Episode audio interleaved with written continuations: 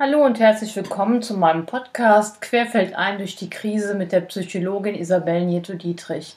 In meiner letzten Folge habe ich mit dem Thema Stress angefangen und habe mich in der letzten Folge mit dem Thema Stress und die körperlichen äh, und die Auswirkungen auf den Körper von chronischem Stress und dem möchte ich noch hinzufügen, dass ich aufgrund dessen, dass es so viele körperliche Reaktionen unter chronischem Stress gibt, sehr gerne auch mit Entspannungsverfahren arbeite, um einfach den Körper zu beruhigen. Den Körper, das heißt das vegetative Nervensystem. Ich hatte das beim, bei der letzten Folge, hätte ich das gerne noch hinzugefügt, aber irgendwie ist mir das erst danach eingefallen, dass ich das ganz wichtig finde. Und ich hoffe ja, dass Sie meine Stressfolge weiterhören und vielleicht auch mit der ersten Folge angefangen haben.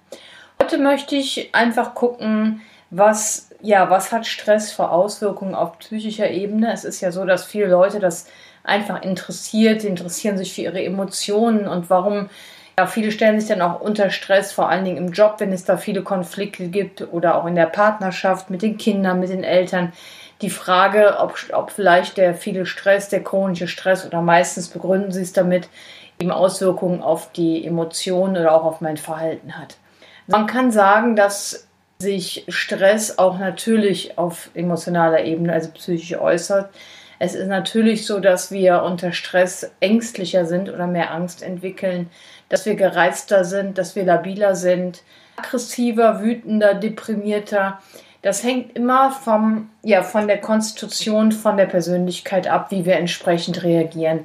Da gibt es eben die Menschen, die impulsiveren Menschen oder mehr zur Aggression neigenden Menschen, die das alles nach außen tragen, die dann wirklich explodieren oder der klassische cholerische Autofahrer, der hupt und total aufgeregt mit den Armen fuchtelt, wenn man vielleicht einfach mal den Wagen abwirkt und nicht weiterfährt, der dann wild am Fluchen ist. Oder eben der Partner zu Hause oder auch die Eltern, die sich überhaupt nicht zusammenreißen können, ja, also die sofort immer reagieren. Das, äh, und Sie können das ja beobachten, dass das unter Stress natürlich gehäuft auftritt. Auch ein Chef, der die ganze Zeit explodiert und unentwegt auf einen einredet. Jetzt können Sie einfach bei dem davon ausgehen, dass der auch enorm unter Stress steht und sozusagen diesen Stress noch auf Sie überträgt oder an ihn auslässt. Aber das ist ein anderes Thema. Es geht ja auch nicht darum, dass die andere Leute verstehen, sondern es geht ja darum, dass sie ihre eigenen Emotionen verstehen. Und wenn wir zu gestresst sind, ist das eben so, dass entsprechende Emotionen sich verstärken oder gehäuft auftreten. Genau. Es ist auch so, dass sich dieser Stress in Gedanken auswirkt, dass wir uns zum Beispiel mehr Sorgen machen, dass wir viel, viel mehr grübeln. Das hatte ich ja auch in der letzten Folge erwähnt, dass ganz viele über Schlafstörungen ähm, klagen. Und dass man nicht einschlafen kann, hat natürlich, also hat sehr, sehr oft mit dem vegetativen Nervensystem zu tun, dass man sozusagen, dass das überaktiviert ist und wir deswegen nicht auf, einschlafen können. Und dann ist es so, dass man dann natürlich, wenn man wach im Bett liegt, sei es beim Einschlafen oder wenn man nachts in der Regel zwischen drei und vier aufwacht, das ist die Uhrzeit, wo die meisten aufwachen, wenn sie Schlafstörungen haben, dass man dann ja wunderbar Zeit hat, weiter zu grübeln oder sich Sorgen zu machen. Was auch sehr häufig vorkommt, eben auf mental-kognitiver Ebene, sind Konzentrationsschwierigkeiten. Viele sagen, sie können nicht mal ein Buch lesen. Also sie wissen dann, weiß ich nicht, nach drei Sätzen nicht mehr, was sie am Anfang gelesen haben. Das sind schon Anzeichen einfach, dass man ja überreizt ist und nicht mehr sich konzentrieren kann. Vergesslichkeit, zum Beispiel Menschen, die im Job sehr gestresst sind, ist es sehr, sehr oft so, dass sie sich, dass sie privat alles vergessen. Also das hat natürlich Auswirkungen auf die Partnerschaft oder auch auf das ganze soziale Leben, wenn man diese Dinge eben dann vergisst. Ist jetzt ein Beispiel, was ich auch oft höre, sind halt ähm, ist so eine Unentschlossenheit, dass man sich nicht entscheiden kann. Und das liegt daran, wenn man nicht mal die Ruhe hat, in Ruhe nachzudenken, dann fühlt man sich unsicher und dann ist man sich seine, ja, seiner ganzen Themen einfach nicht sicher und weiß nicht, wann man was machen soll. Es gibt auch so Gefühle der Unruhe, Nervosität und sowas von Ärger, was so die ganze Zeit mitschwingt und was mal mehr oder weniger stark ausgeprägt ist und was aber auch dazu führt, gerade so eine Unruhe, dass man, dass die Menschen sich ganz viel Sorgen machen, auch um ihre Gesundheit. Woher kommt denn das? Und äh, sich über viele Dinge Gedanken machen, die sie vielleicht ändern sollten. Und dann kommt dann automatisch so eine Angst dazu.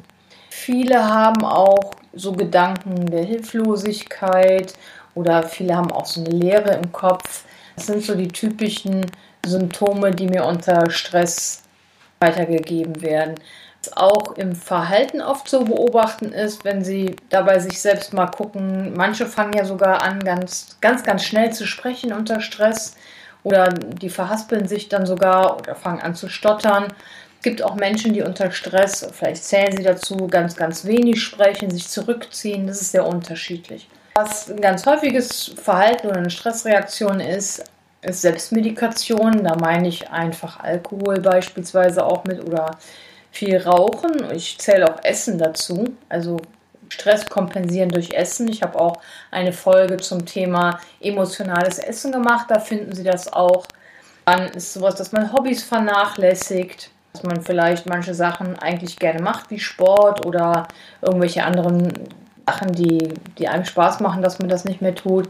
Und was auch oft ist, dass man mehr Konflikte hat mit Menschen, dass man das nicht mehr so regulieren kann. Von daher, das ist ganz vielfältig. Ich hoffe, dass Ihnen meine Erklärungen helfen und dass Sie da weiter Interesse dran haben. Ich werde mit dem Thema Stress noch etwas weitermachen. Und weil ich äh, nochmal darauf aufmerksam machen möchte, jetzt am Ende, dass ich eben Krisenintervention in, ja, in stressreichen Situationen anbiete, beispielsweise bei Trennung, bei Konflikten mit Partnern, Eltern, Kindern oder auch im Job, ich da auch stundenweise Krisenintervention im Paket anbiete. Für weiteres kontaktieren Sie mich doch bitte auch über meine Website www.krisenmeistern.com bedanke ich mich an dieser Stelle, wünsche noch einen schönen Tag und tschüss.